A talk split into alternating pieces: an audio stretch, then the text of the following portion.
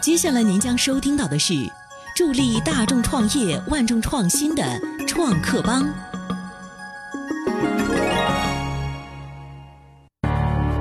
你有新鲜创意，能给我们带来无限想象吗？情感速递，指尖订花，我们是叫花，让我们帮您表达你的爱吧。你有高端产品，能让大家眼前一亮吗？我们开发的是一款全智能的五 K 智慧公寓，五 K 公寓也可以为创业者提供更多的创业机会。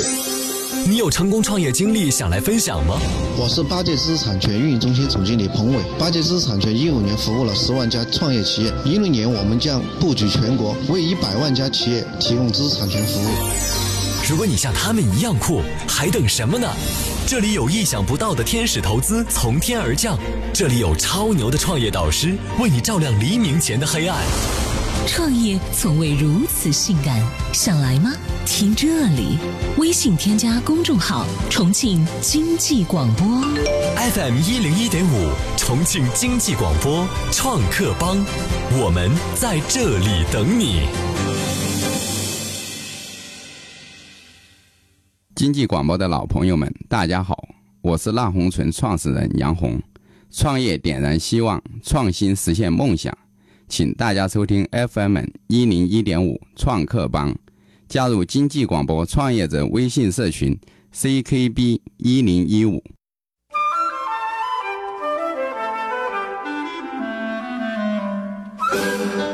关于创业，我只过百分之一的生活，无论成功与失败。各位创业者们，收音机前的听众朋友们，大家好，这里是 FM 一零一点五重庆经济广播创客帮节目，欢迎大家在这个时段准时收听咱们创客帮。那么，咱们创客帮节目播出时间是每天晚上的二十点到二十一点，听众朋友们可以在这个时段锁定我们的频率，大家要记住我们的频率哦，FM 一零一点五，一零一点五带给大家什么？创客帮带给大家什么呢？一起聆听创业者的创业。故事、心路历程，学习他们的创业经验，还有就是他们的 idea。那么为创业蓄力，听重庆经济广播创客帮。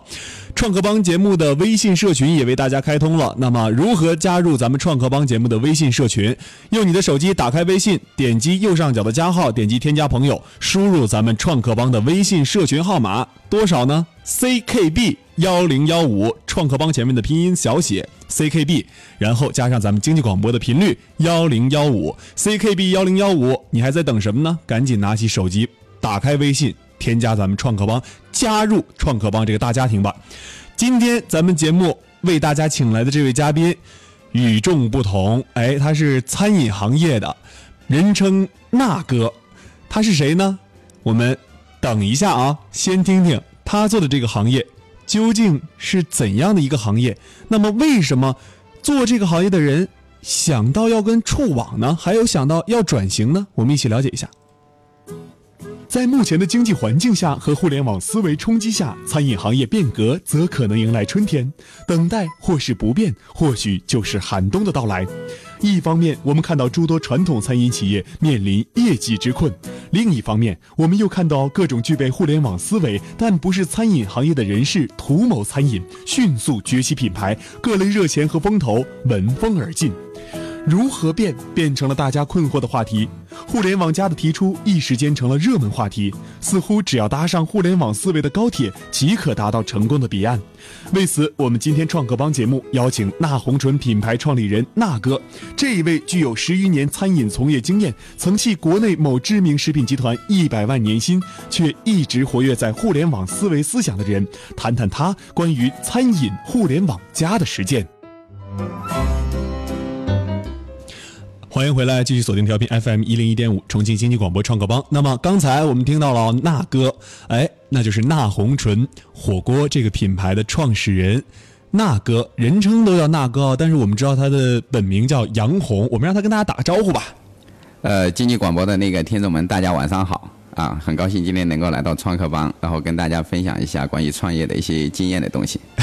刚才说到这个那红唇啊，咱们在社群里面一发。非常的火爆，然后有一个朋友就说了，听这个名字就想吃，我是想知道这个“那红唇”这个名字有什么样的含义呢？我们先从这个话题聊起，好吧？呃，好的。实际上说到辣红唇这个名字的时候哈、因为从创业的角度来讲，首先我们比较注重的就是那个品牌的一个保护、嗯啊。我们当初就是说，在注册商标的时候，一方面是考虑到它是否能够注册，另外一方面呢，就是这个品牌它的名儿要能够承载这个品牌的一些文化、一些价值的东西。对啊，刚才那个呃冰姐讲的那个，就我们说的，一听都就特别诱人的话，想吃，对，想然吃，后还有一些呃，可能有点歧义， 对对对，因为因为因为从那个直观的来讲的话，呃，辣红唇这个名儿的话，它其实就是那个辣椒红嘴唇儿对的一种谐音。对然后其实它也是一种非常能够体验的，就呃非常能够形象的来描述火锅的一种状态。就我们在吃火锅的时候啊，辣椒红嘴唇儿，嗯哎哎，这就是辣红唇，就是听起来比较直观的一方面的东西。你说到这个红嘴唇儿啊，我跟大家说个事儿啊，这是我跟娜哥之间的哎一个昨天。知道的一个事情就是，娜哥往往看到朋友们会发名片嘛，哎，昨天娜哥给我名片之后，告诉我名片上那个是他的嘴唇， 是这样的哈。呃对对哎对用你的嘴唇做的一个模型。对对对当时哎，那说到这个呃，创立纳红唇这个品牌，在这个品牌创立之前，我听说在网上的报道啊，包括一些媒体的报道，上面写着说，呃，一个年薪百万的 CEO 辞职开火锅店的故事。哎呃，当时确实那个、呃、媒体报道了过报道了一个事情，就是当时也引起一些大家的一些反响。嗯。啊，就说呃，给大家分享一下，其实当初报道那个事情的时候，我更多的就站在一个什么样的一个角度去想什么这个样的问题，就告诉大家，其实创业没有大家想的那么恐怖的一个事情。就我可能用自己的一种亲身的一种实践，告诉大家，其实创业只要你想好了啊，剩下来其实就是行动就 OK 嗯，啊。行动就 OK 哈。那刚才你说到这个创业，行动就 OK，但其实创业，呃，给人感觉起来还是很难的。你包括你自己的创业，肯定也经历过很多的困难的一些地方，是吧？而且，呃，纳红唇这个品牌，呃，怎么样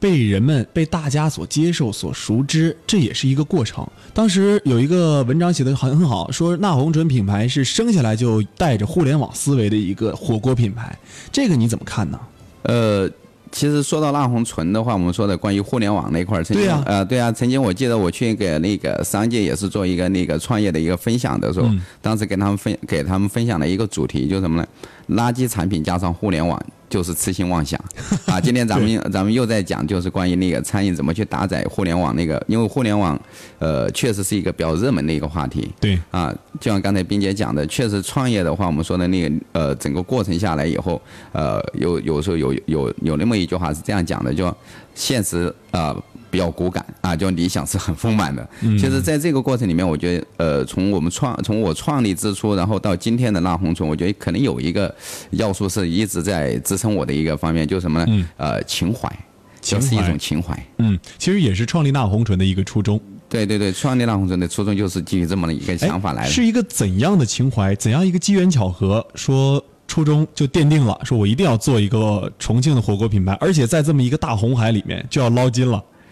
呃，其实这个想法的来源，呃，有那么一个我自己比较真实的一个，就是说，呃，经历。哎就当初我在那个郑州那边去呃任职的时候，因为以前大家都知道我在重庆，然后可能从业的行业里面也是以火锅为主，嗯，然后大家就会跟我聊很多关于重庆火锅的一些话题。对，啊，然后当时让我觉得我最不能够就是忍受的一种说法，就是说，而且我常常会去跟他们，呃，力争去跟他们，就是说去辩呃辩论嗯辩论啊，就说他们说了一句什么话呢？说你们重庆有三大城市名片儿，嗯，啊，火锅、美女啊，夜景。 说那个后面两个，我觉得他对他们来讲，他们觉得那个完全作为城市名片儿，呃，没有问题，而且也非常的直观。但是作为火锅的话，他说，呃，这个你们重庆的火锅不应该算城市的名片儿啊。当时我特别的纳闷儿，嗯，我就说，我说为什么不是啊？你看我们重庆大街小巷那么多火锅店是吧？对啊重庆火锅也全国各地走出去以后，确实看到重庆火锅，其实也在宣传重庆是吧？对，呃，然后我就去问他们，他他们给了我呃给了我呃最开始是一个人说，后来我遇到好多人，包括因为去了郑州以后，那个朋友那个圈层逐步的扩大嘛，对大家就会经常的聊那么一个话题，说那个名片儿，但是我们去了以后，就说，呃，我当地有朋友说，我带你去吃一个重庆怎么怎么特别特别什么的火锅，是吧？哎哎去了以后，他说，呃，我去的第一反应就给我的第一直观反应就是说，重庆火锅没有我认为像名片儿那种，就是说，呃，直观或者那么高大上。我问他什么叫高大上，就像他说的，我一见重庆美女，那真是美女。嗯，一见那夜景，确实我觉得有也有朋友形容重庆的夜景看起来就像那个香港那感觉。对，但我一见火锅儿啊、一去了以后感觉就是说，呃，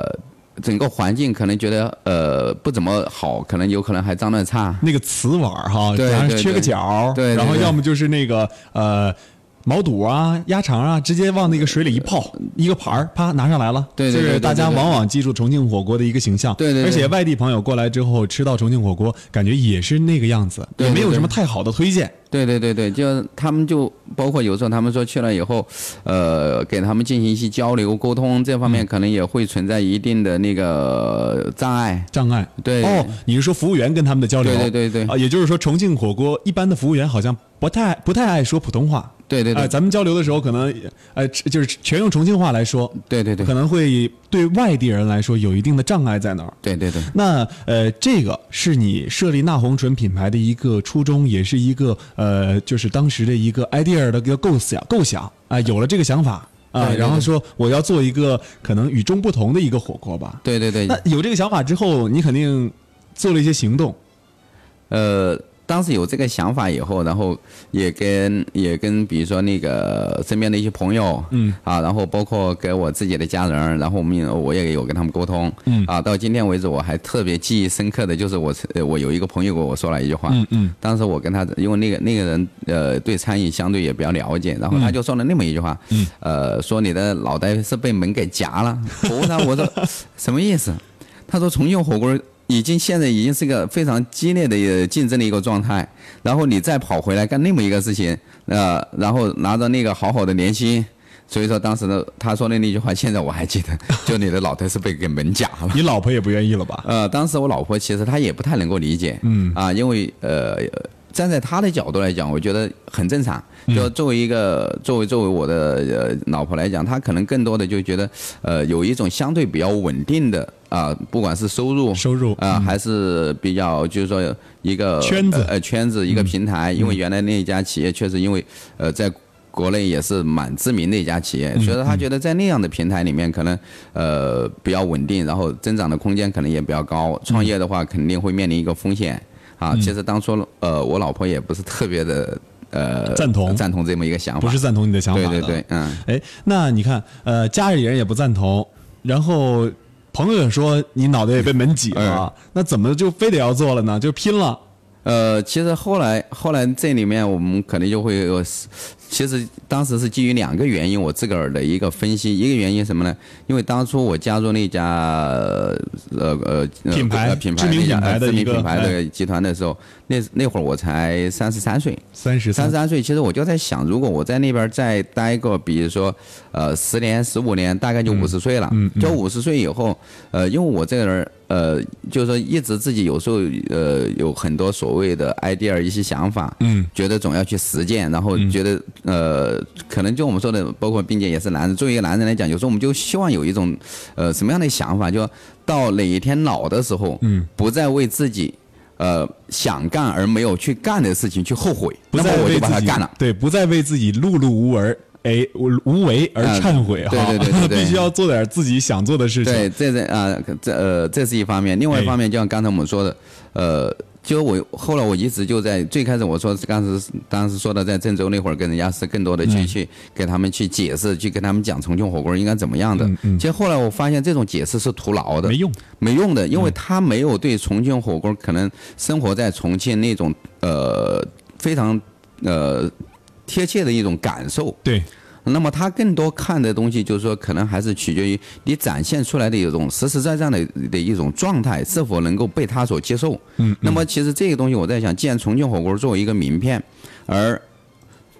嗯大家又对重庆火锅有那么一些想法，有那么一些所谓的可能叫不太接受的一些东西。那么我就在想，怎么把这些他们认为的一些不好的东西，把它真正的改，呃，就用另外一种形式给它展现出来。好，基于这么两个原因，最后呃，我依然就呃呃辞掉了那边的一个工作，然后就回到重庆，就开始开创了拉红村。一为了情怀，对。二为了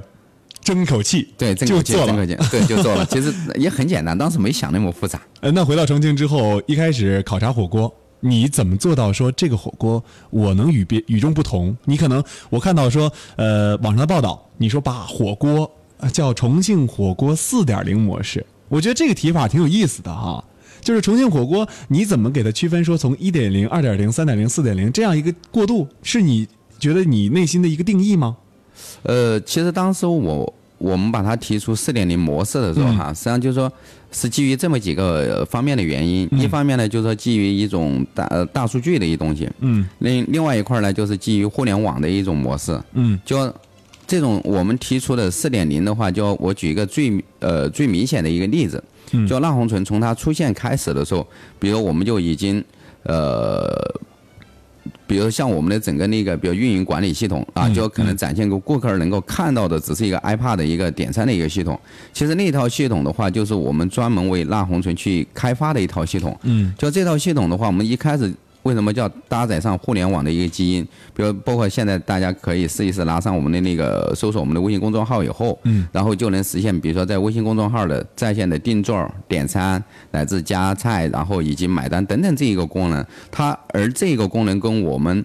呃店里面，比如那个呃收收银台，嗯乃至厨房的蔬菜，它们完全是同步的。嗯就其实我们当时做这个东西的时候，为什么提出四点零？其实就基于互联网思维的一个最基本的一个。呃，角度就是说，站在顾客的一种呃习惯或者顾客他所喜喜欢的一种思维方式去做一些事情。嗯嗯嗯那你看，呃，互联网思维肯定是从用户出发的嘛，嗯，就是用户喜欢什么，我们做什么。对，那你看，你刚才说了大数据。包括呃，纳红纯刚起步的时候就接入互联网的一种宣传方式，嗯，还有就是 iPad 点餐这样的一个方、一个模式来做，呃，那 iPad 点餐这个我就觉得很常见呀。它纳红纯的 iPad 点餐跟其他的 iPad 点餐能有什么不同呢？呃，其实我们用这个 iPad 点餐的时候，其实，呃，互联网有一个词儿叫叫什么叫逼格是吧？哎对其实我们不是用来体现它逼格的一种方式。嗯。其实我们是怎么把那个数据用好？比如说，我举那么两个方面的例子。第一好方面就说它其实在收集整个我们今天就是说已经上台的一个数据，这上台的数据收集完了以后，那么它会干一个什么事情？当比如说你作为客人，你把他所有的菜点完，你说下单以后 OK 那么他就会告诉你啊，因为根据我们整个那个上台的一个情况，然后他会告诉你，可能你需要等个比如说五分钟或者八分钟，嗯啊，它这个数据的话，它就是基于现在整个一块儿是上台，另外就是因为我们厨房也用 iPad 的那个系统，嗯嗯，啊，就用那个平板的系统，那么它厨房的一个整体的配餐的一个速度。啊，它会采集这些数据，采集出来这些数据以后，那么它会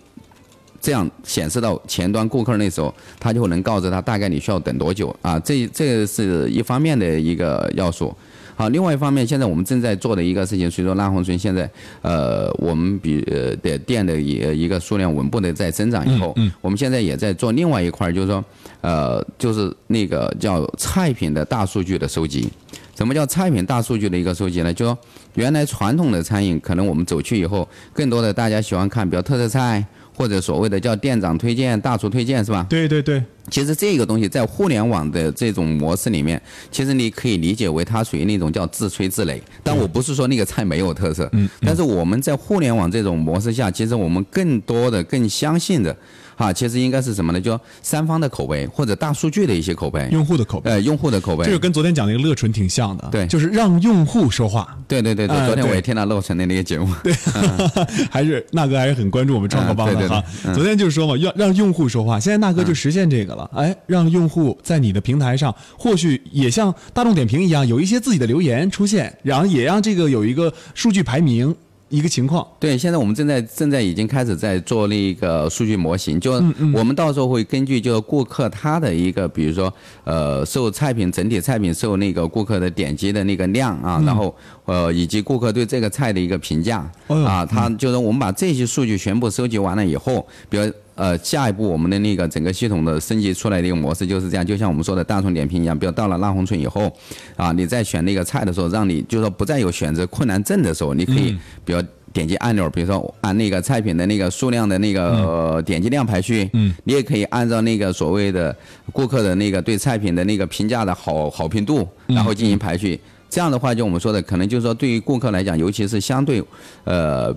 呃，比较就第一次走进大红村的对顾客，不熟嗯不熟悉的情况下，哎，他觉得这个东西其实对他来讲是非常好的一个参考数据。很有意思，这个对开发的，嗯呃，那你看，呃，纳红醇这个品牌刚一开始的时候，你刚才跟我们讲的都是它基呃诞生就带着互联网思维的一个基因哈，呃，那在宣传这一方面，我觉得其实纳哥在宣传这一方面做的很有特色，就是怎么让这个品牌一下。就为重庆人所熟知呢，这个可能也是一个你的一个宣传策略，因为我，呃，我跟纳哥聊天的过程当中知道，纳哥曾经是做策划出身的，你是怎么把自己的品牌策划出去的？呃，其实说到那个在那个品牌的那个宣传的话，哈，呃，我觉得先我们说一个，就跟宣传可能不是最那个直观的一个东西。就哎我觉得说一个什么东西呢？就我们说的，首先我觉得得谈一个事情，就是关于品牌的定位。嗯，就因为品牌的定位，它直接会涉及到你后期对于整个这个宣传的，呃，整体的一个呃匹配度。嗯就因为你首先确定好你的定位以后，那么你才知道你向谁去传递你，呃，就谁是你的目标客户、消费群体，嗯，啊，以及你通过什么样的一些渠道去宣传它，嗯嗯，所以当初就是我们刚才聊到那个情怀也好，一种行动也好，对当时其实我们，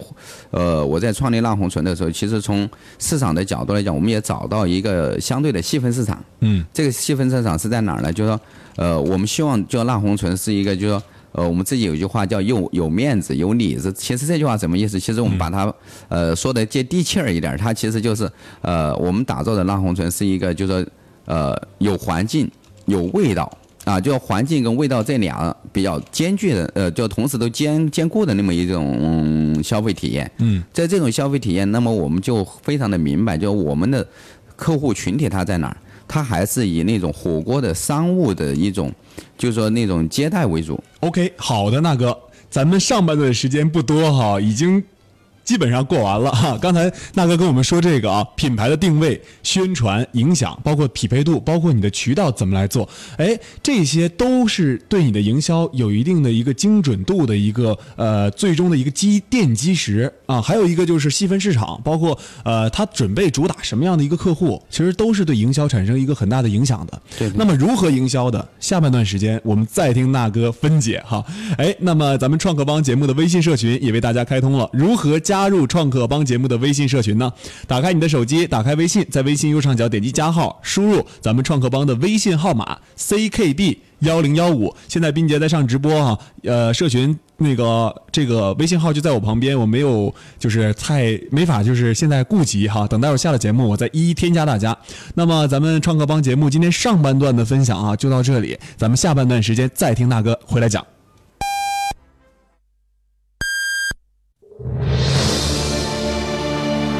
关心你飞得高不高，也关心你飞得累不累。FM 一零一点五，重庆经济广播，品质生活，财富声音。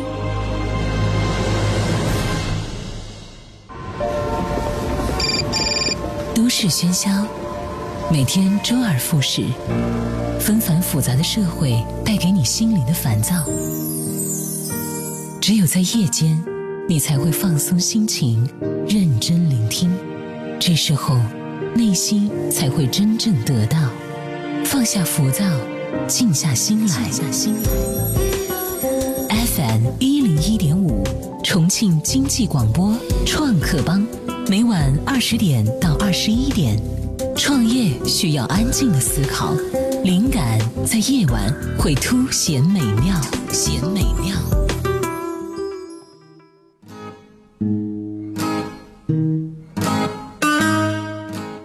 欢迎回来，继续锁定调频 FM 一零一点五重庆经济广播创客帮节目，我是斌杰。咱们今天节目请来的嘉宾是谁呢？那红纯，那红纯火锅的创始人那哥杨红。那么我们把刚才啊上半段咱们讲了什么？我梳理一下哈。上半段刚才那哥跟咱们一起讲了，说这个想法是怎么产生的，为什么要做那红唇这个品牌，以及它就是应该算初衷初心。那么，呃，他跟大家分享了一个餐饮企业很有意思的一点，就是有大数据接入互联网，然后还有就是用互联网的模式进行呃营销啊、点餐啊，这个都是纳红醇现在所使用的一些杀手锏、一些牌。那么，包括配餐的数据、菜品的大数据，也是模型正在建立当中。到时候我估计，呃，体验者、咱们的消费者可以去试一试，看体验一下这个呃，用大数据做出来的菜菜品的一个排行榜到底好不好吃。那么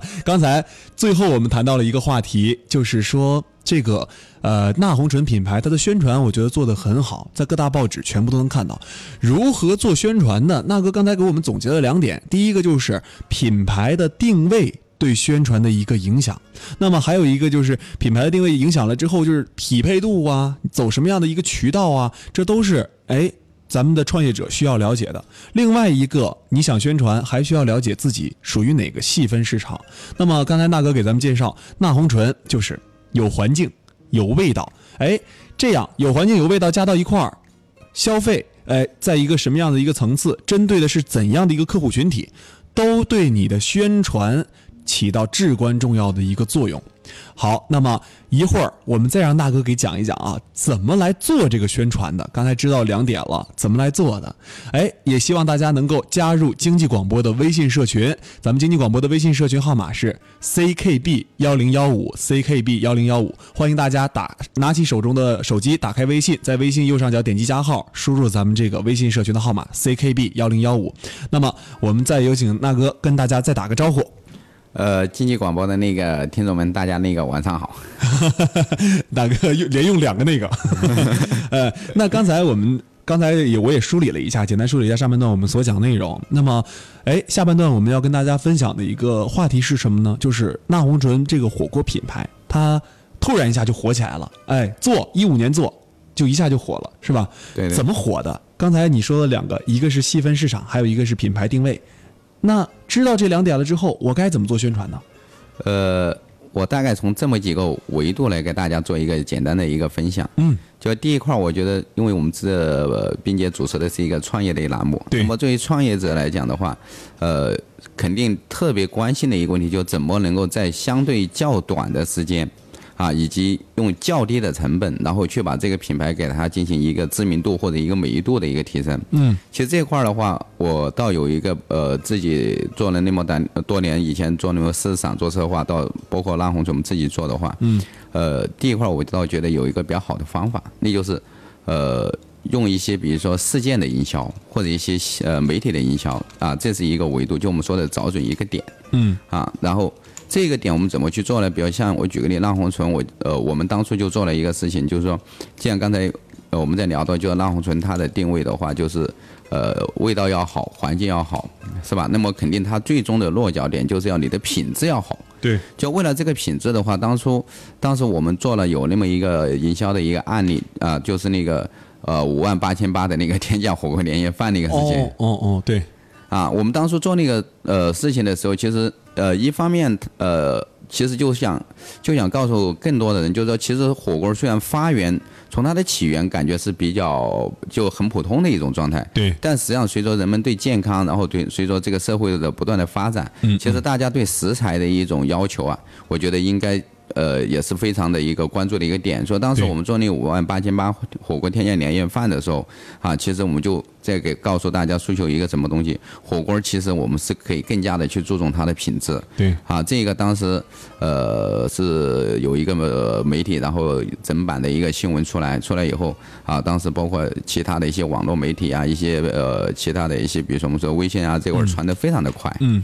啊，这就是我要讲的第二个维度，就第二个维度什么呢？就呃。其实今天在刚才我们说的就是一种呃叫一种策略。那么其实从谈互联网也好，谈那个传播的角度来讲，我觉得应该什么呢？就是一种媒媒体的一种整合传播。嗯啊，包括我觉得今天我们在谈创客帮， 啊，然后我们说的互联网，嗯包括传统的媒体，其实我们应该把传统媒体跟现在的新媒体，嗯把二者给它非常有机的结合起来，就是说对让它实现，比如通过，尤其是通过今天比较呃火热的那种所谓的新媒体的传播方式，一定让新媒体去帮你做二次传播，嗯啊，这是呃第二个维度，就我们说的从媒体的传播策略来讲。对，第三那一块儿呢，可能就是我们说的那红唇，我们始终在做的时候，然后我相当于就我个人的一个感受，也是给那个呃做想做创业的朋友的一个，就是说一个小小的建议，就这做做这种品牌营销的情况下，我觉得一定还是要基于品牌定位的同时，更多的是正能量的东西。对就不要去做那些，就是说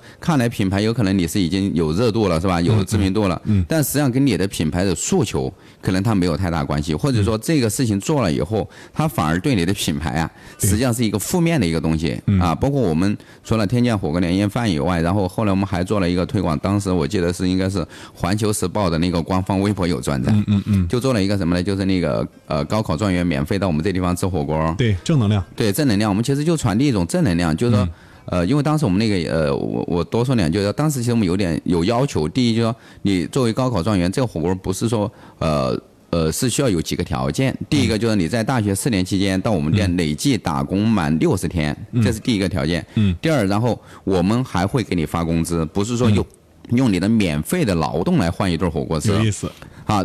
这样你如果满足这俩条件以后，那么你能够换来的免费火锅是什么？就你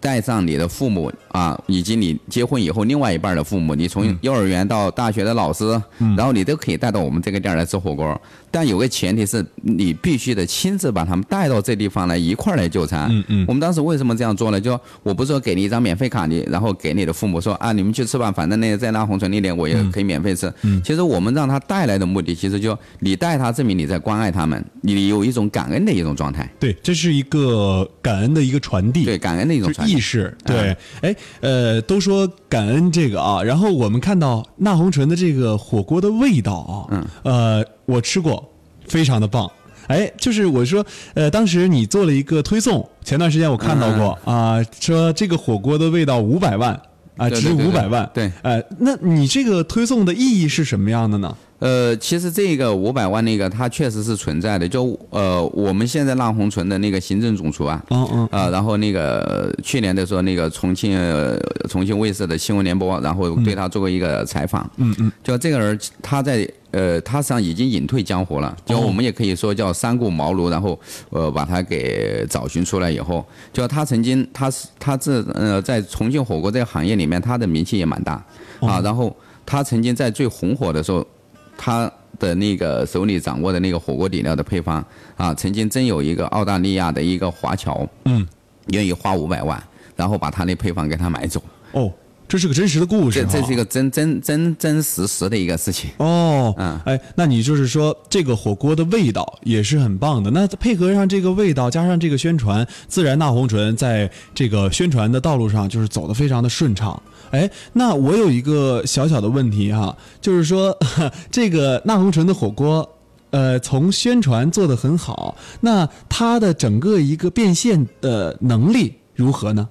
呃，这个有点隐私的问题。呃、没没没没没有，其实我觉得，呃，我经常有时候去呃给同行交流也好，跟其他人也好，嗯，就我说的，在我这地方它没有什么东西是机密，为什么没有机密呢？一方面我觉得也是两个原因，一方面既然今天在谈互联网，对互联网它本来就是个非常开放的一个平台，分享，对分享啊，你注重分享。然后另外一块儿来讲，我觉得。呃，没有什么东西可能是特别特别所谓的机密的东西。这个机密如果非要有，我倒觉得可能真的是，呃，属于自己的一种思维的一种方式。我昨天听那哥说的一句话，就是说他们能够做到，呃，盈利日结。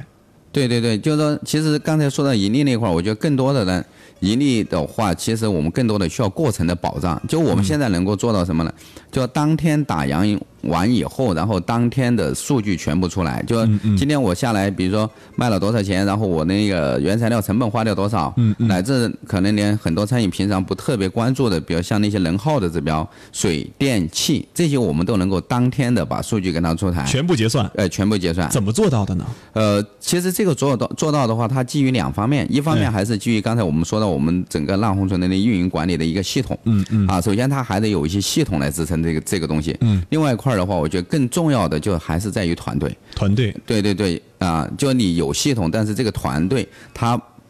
没有这个意识，或者说他不按这个执行，其实你那系统其实也就是一个摆设而已，好，你既然说到团队了，又说到这个呃建设，包括你自己的这个呃日结的这个机制啊，怎么做到的？其实团队对这个很重要。那你的团队如何架构呢？你比如说，呃，我听说你昨天你昨天跟我聊的嘛，聊的过程嗯当中，你告诉我说，团队当中包括你厨房的一个总总管，叫行政总厨还是叫、嗯叫行政总厨是吧对？他不是做火锅的呃，是这样，就是说那个我们厨房的那个厨师长。啊，厨师长啊，不叫对呃不叫行呃不叫总厨对，对叫总厨师长，总总厨是那个火锅啊，行业我知还道是蛮那个有名那个对对对，嗯，就我们的那个厨师长啊，来自我们的那个运营总监，哎，他们都不做呃火锅这个行当。对，我觉得很有意思哈，对就是一个火锅店，然后厨师长和运营总监全部不是火锅行当出身的，而且你你自身是火锅行当出呃对身的，我，我是火锅行当出对身。，这是为什么呢？其实这个呃，我是这样去理解它，就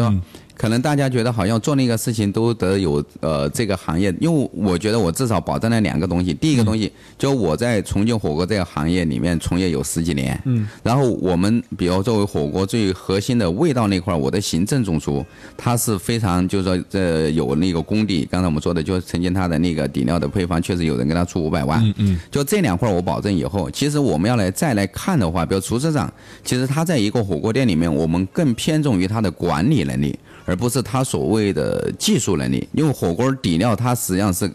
呃，我们今天是标准化生产，那个厨师长我不会让就。他实际上不会像中餐那样，他可能凭借个人的技术去炒东西，是吧？嗯嗯。那那么我们的运营总监一样的道理，其实我们都偏重于他的那个管理跟他的那团队打造的能力。嗯嗯啊，其实就是我们说的，呃，当我们需要把它做得更好的时候，可能我的着眼点更多的就是什么呢？去从那个架构、从管理、团队这三个维度去考嗯虑去做这个事情。好，那你说管理团队这个事儿嗯了，管理团队这个事情上，你有什么高招可以跟我们分享分享？就比如说，呃，提到的就是说团队，我看你们团队都非常年轻化，对我们都你90为什么喜欢用九零后做事儿呢？呃，其实说到九零后的时候，我觉得这里面也有几大原因吧。哎第一块儿就，呃，想当初我的第一份工作的话，其实是在那个快餐店，然后从基层的服务员开始做做起，那时嗯候也就二十来岁。今天我们店里面的都九零后，他们也可能不到二嗯十岁。啊，人生其实，在那个呃阶段，他有时候会面临一些迷茫，对，就这时候，我觉得可能，呃，从我个人曾经的一个感受来讲，就你这个平台看能否给他一个正向的一个引导，这是一方这面。个好，嗯，对，另外一方面，其实我们真正从人才的培养的角度来讲，啊，就我们说的，呃，你想，呃，九零后的，然后实际上你这个未来，比如烂红灯这个企业啊，然后它需要做的更大更强的时候，真正最好用的员工还是在这个体系慢慢成长。对，对，这是基于就企业内部的第二个原因啊。刚才我们对讲的是基于就是说对呃九零后的正向的一个引导是吧？那是没错的，现在就是必须是这么做，因为你公司如果说总换一批人，换一批人，很影响你品牌的塑造，对，嗯，呃，包括在你的 A，包括你的 HR 啊，很闹心的，对对对，其嗯实在这块儿的话，呃，我我觉得最核心的一个点还是那样，就我们说的，我们把那个呃员工啊，我们把员工其实也是当成那个用户思维这个方式去对待他们，哎，这个很有意思，而不是老板的思维去怎么对待怎么他们对待，怎么对待，呃，用户思维的话，其实很简单，就我们说的，首先会站在那个呃员工的角度，比较可能大家、呃说的最多的，可能可能会讲，比较九零后相对来讲会比较叛逆啊，是吧？嗯嗯嗯。呃，比较自我呀。对，首先就是我们首先不不能把那个烙印给它加到它上面就去，这个标签是不能扣的，嗯对，不能跟他扣上去。你一扣上去以后，你一看他，他他都变成那样了，是吧？其实我们觉得九零后他有他有他最大的好处，嗯，就是他的那个，其实你会发现他的创造力非常的好。因为它比较活跃的一些思维方式，创新创执新行能力也比较很强，哎，嗯对对。但是你怎么让他去做那个事情？比如我可以举几个最简单的例子。当然，在我们整个这个体系里面，它的整个这个培训这个板块儿显得就很重要了。嗯啊，这个培训呢，相对来讲，我们说的企业文化的培训，其实也就是一个精神的一个统一。有意思啊，对，这是一方面。另外一方面呢，然后呃，我再举一个数据，就是说餐饮大家都知道，相对来讲，它的那个员工的流动性特别的大。嗯，但是我们的员工，基层员工，比如一年以上的那个员工的那个呃老员工的那个沉淀率啊，然后它能够超过百分之五十。哦，在餐饮企业做到这个不容易，呃，应该来讲的话，在我所了解到这个数据里面的话，哈，这个应该还算相对来讲可能是比较偏高的一个应数据，该是应该是偏高的，嗯因为餐饮这个，如果说呃服务员这个行业，可能过了年回来我不在你这儿干了。对对对，很正常的这个。嗯哎，还有就是包括呃餐饮的一些管理人员，就包嗯括店里面的店长啊，还有什么其他的管理人员，包括做呃后台的后台的一些人啊，嗯那他们可能今今天做的挺开心的，但是哪天有点事儿了，这个他的思想会转变很快。我说不干就不干，甩手就走。嗯，其实其实，在这个刚才我们说的那么一些数据，可能听众呃会觉得比较就是说比较飘的东西，就你说的这些东西，关键它怎么去实现？对呀那么我就讲讲几个很实实在在的东西，比如第一，呃。站在所谓的把员工当顾客的一个思维的方式去讲的话，就我举个最简单的例子，就我们的基层员工他是没有罚款的，哦，无罚款。对你，比如你就算上班迟到了，我也不罚款，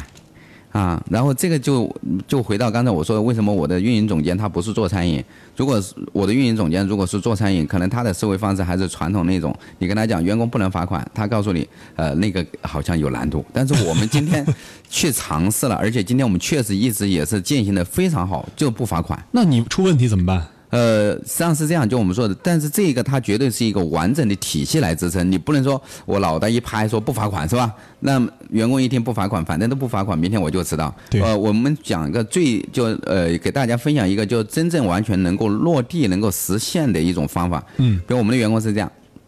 就我们在那个管理里面，除了店长，然后比如说我们其实管的比较细，就我们会把它划把，比如说可能五个员五个员工划一个小组，好，这个小组的话，比如我举个例，假如说今天我迟到了是吧？那么我们不罚款，但是我们有变相的一些其他方法，就在这个我们的那培训乃至我们的那个呃准则里面就说好了，比如我今天迟到了，我做四十个俯卧撑是吧？嗯。好，然后剩下的四个人就看看着他做。嗯。好，然后。明天我觉得无所谓啊，今天反正是我自个儿迟到，我自个儿做吧，大不了可能可能他会认为明天我迟到了，我做八十，嗯，然后结果他第二天可能真迟到了，他迟到了以后，但是那八十个俯卧撑不是他做，就不是我自己做了，是谁做？是我们这个小组那其他的四个人来做。就你我站在那里，我迟到了第二天，然后我站在那地方看我们小组的其他四个成员在那里去做那个俯卧撑。完全军营模式管理。 对，其实这样的话，我们说的，它最后有两个结果。嗯嗯，一个结果就是什么呢？就是说呃，这个这个人如果他有团队意识，实际上他就会他就会受不了，他就会泪奔。好，另外一个结果就是什么呢？他无动于衷。嗯啊，如果这个人我们发现他无动于衷的话，其实这个人我们就不会呃，我们就会就把他进行一个劝退，因为其实。一旦每一个人都这样，因为我们是个体，但是我包括我们都是一个比较社会的一个统一体，就嗯其实你只要有了团队的一个概呃那么一个就意识跟一个概念以后，其实管理起来它相对来讲就有一个团队意识，再加上大家之间互相的一种监督一些体系，嗯他人就像我们说的说不好听，人天生他是有一定，包括我自己在内，肯定也有些惰性的东惰西性，对这种惰性其实你会用被积极的人去感染，以及。活你的一些监督、一些提醒，其实它能够促使你改变很多不好的东西。一规则，二正能量。对，两个加到一块儿搞定这件事情。对对对对那除了这个，还有一个呃疑惑就是钠红醇发为什么要发十三薪？这个事情我昨天听大哥说，我说钠红醇发了十三薪了，我说跟事业单位差不多了。 对我们，我们，我们，因为我们没有那个所谓的工龄，呃，就工龄工资，不会说干满一年，然后每个月加一百加多少，嗯，没有。当初，呃，我跟我的运营总监，我们俩在沟通的时候，我们说，呃，我们来一个十三薪吧，有意思，就你干满一年以后，我就直接给你发，呃，那那一个月我就给你发俩月的工资，哦，啊，其实当初也有一些，就是大家有一些，包括我们团队里面有一些其他的质疑的声音，说，嗯，呃，你跟他发完十三薪以后，可能哎，一看这个工资，俩月工资就，呃，对他们来讲还是有有不太少。那么有可能就觉得，哎，既然我有那么一个小小的收入，可能我就会出去，比如说，呃，换在外面待一段时间干嘛的，是吧？有可能就是你发完十三线，他们说的，然后他人就走了。其实我我一方面可能是基于，就是一方面是我这儿可能就有一个好处，就干什么呢？很多东西我觉得，呃，只要是基于基于就呃，比如呃，对外来讲，如果是基于对顾客好的呃东西，对内来讲是基于团队好的，我都会去尝试。嗯，然后只有尝试以后，你才知道它的结果，而不是说一个新鲜的东西，我们就在那个地方停留，在那个地方讨论，因为讨论你永远不能出结果。对，没错，对，我们发完就这样十三星发了以后，我会发现一个问题。到今天为止，我们发完十三星的员工，用刚才我说的我们一年以上的老员工的沉淀率超过百分之五十嗯嗯，发完十三星以后，没有一个员工离职。啊那你有没有做晋升机制呢？呃，对了，你这个问的非常的好，并且就，呃，钱它其实不是一个全部， 对啊其实另外一块儿就是员工，尤其九零后的员工，他跟随你，对，他更多的是什么？就你能够给他一个呃明确的方向的一个他的职业生涯的一种塑造的一种规划，对，啊，然后他觉得我跟随这，呃我在这个企业里面跟随企业怎么一步一步的走，我能走到哪一块儿去，啊，其实他更看重这一块儿，另外一块儿他觉得说，我们整个团队啊，是不是就是说他想要的一个团队，嗯，啊，其实在，就我们说的总结下来以后，就是说，一方面可能是物质是一方面，但是另外一方面，我觉得就是说呃。团队的意识的培养跟那个践行，这是另外第二个方面。第三的一方面就是还得有个明确的一个目标跟一个明确的能够分解到一个明确的一个规划上面。嗯，就我们的呃，我举两个也是最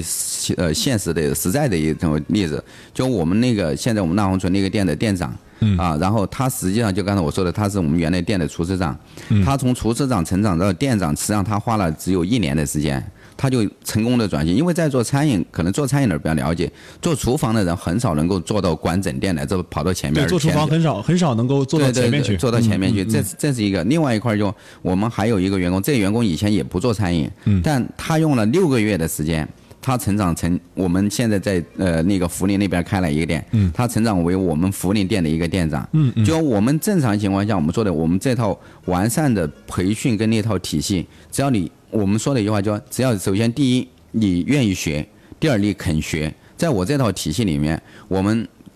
培养一个店长的周期的话，啊，一个活格的一个店长的周期的话，正常情况下是一年。当然，就像我刚才说的，那个确实他也算比较表现特别突出，嗯他六个月经过考核以后就成为一个合格的一个店长。刚才你说到这个纳红纯的这个互联网这块儿啊，嗯我们已经有朋友实践了，在社群里面给你们店那个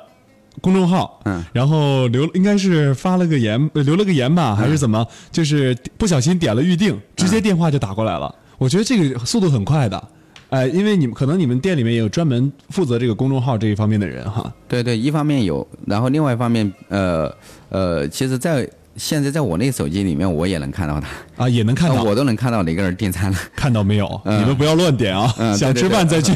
对，真要真的不嗯真真的我能看到。然后就说在我们店里面，然后他们有一个专门，我们也有一个专门的一个人管这个事嗯情。但是他们说你这个公众号可能还有一些地方可能操作起来不是太流畅哈。呃，其实呃，就像刚才我们说的，就最近那个公众号，刚才我说的，就我们在做一个，就刚才我说的，我们现在在做那个大数体系据，大对数那据嗯个大体系的搭建，然后包括我们可能就是说，把这一套数据，我们正在把它往另外一个空间进行一个迁移。哦啊，在这个迁移的过程中，可能它确实在这个一些就操作反应呃速度对对啊，对包反括应操速度作啊体验上对会它现在有一些差，对有一点差异。呃，那可能过一段时间这个情况就会恢复的哈。对对对哎，我看现在纳红纯几个店了，一共？呃，现在我们在重庆的话有两，呃，重庆有两个店，一个在江北的那个呃龙湖新运会，嗯另外一块儿就是在涪陵的那呃中央呃泽盛中央广场。哎，就是呃，纳红纯最后啊一个问题啊，因为马上时间好快啊，呃过了，嗯好快今天就最后一个问题嗯就是说，呃，纳红纯这个品牌未来你有什么样的一个构思？是想做加盟吗？还是想做呃做单一一个点的小众化的品牌？还是说呃想针对某一个群体做这样一个火锅？呃，其实刚才呃，我未来辣红唇的话，其实我们是一个开放的平台。开放就未来的话，我们会开放我们的加盟体系。哦嗯啊，因为我们现在把整个呃数据一些基础做好以后，但这种呢。可能它会有别于传统的加盟的一种方式，嗯，有别于传统的一种加盟方式。我说的有别是什么呢？就就刚才我们说了很多，在我整个分享的团队里面，就是一种正能，呃就正向的呃引导。对就下步我们的加盟其实开放以后，它其实也是基于真正的一种合作伙伴的一种模式，嗯，就也是一种正向的引导，而不再是可能单纯的一种，比如加盟费多少，然后各自干各自的事情。好，哦我们肯定会把它纳入一个就叫事业合作伙伴那么一个范畴，然后明白去你的做意这个思事了情。嗯，然后还有纳红醇未来的一个发展方向是怎样的？呃，其实望呃，作为拉红城来讲的话，我们说的呃，我也希望就为整个重庆火锅行业啊。做一点小小的贡献，为什么呢？就我们说的，呃，说到火锅，我做了那么多年，非常了解。可能大家以前说到北派的火锅，大家知道涮羊肉就是呃小肥羊，对。然后说到麻辣火锅，一般习惯性把它分成四川派跟重庆派。嗯嗯。四川派大家都知道有一个火锅品牌叫海底捞，对啊，而且大家知道，一说到服务好的火锅就是海底捞，对但是就重庆火锅在整个这个所谓的我理解可能叫三足鼎立的时候，重庆火锅我们应该去做一个什么样的一个东西出来？就我们说的海底捞做了一个服务好的火锅，其嗯实我们希望辣红唇下步我们的一个想法就是说，呃，包括我们现在有一个辣红唇的品牌的一个嗯广告语叫“好火锅”。啊，不只靠服务，更靠味道去说话。 OK，好，真是好火锅不只靠服务，也靠味道哈。嗯感谢今天纳哥，哎，给咱们做的这个关于纳红醇的一个分享，如何来成长的，然后呃，如何能够放弃一百万的年薪，然后辞职开火锅店的这样一个故事，还有整个纳红醇的一个管理体系。这个我觉得对做餐饮行业的人来说，肯定是受益匪浅的。那么，呃，咱们创客帮节目每天的播出时间晚上的二十点到二十一点，欢迎大家锁定调频 FM 一零一点五，呃，收听咱们创客帮的节目。如果大家想要加入创客帮的大家庭呢，或者你有好的项目想来创客帮做客，怎么办呢？用你的手机微信打开之后，添加好友 ckb 幺零幺五 ckb 幺零幺五，加入创客帮创业者微信社群。这个创业者微信社群为大家提供很多的创业服务。那么今天感谢那哥做客重庆经济广播创客帮节目，感谢你。那么我们明天同一时间再见。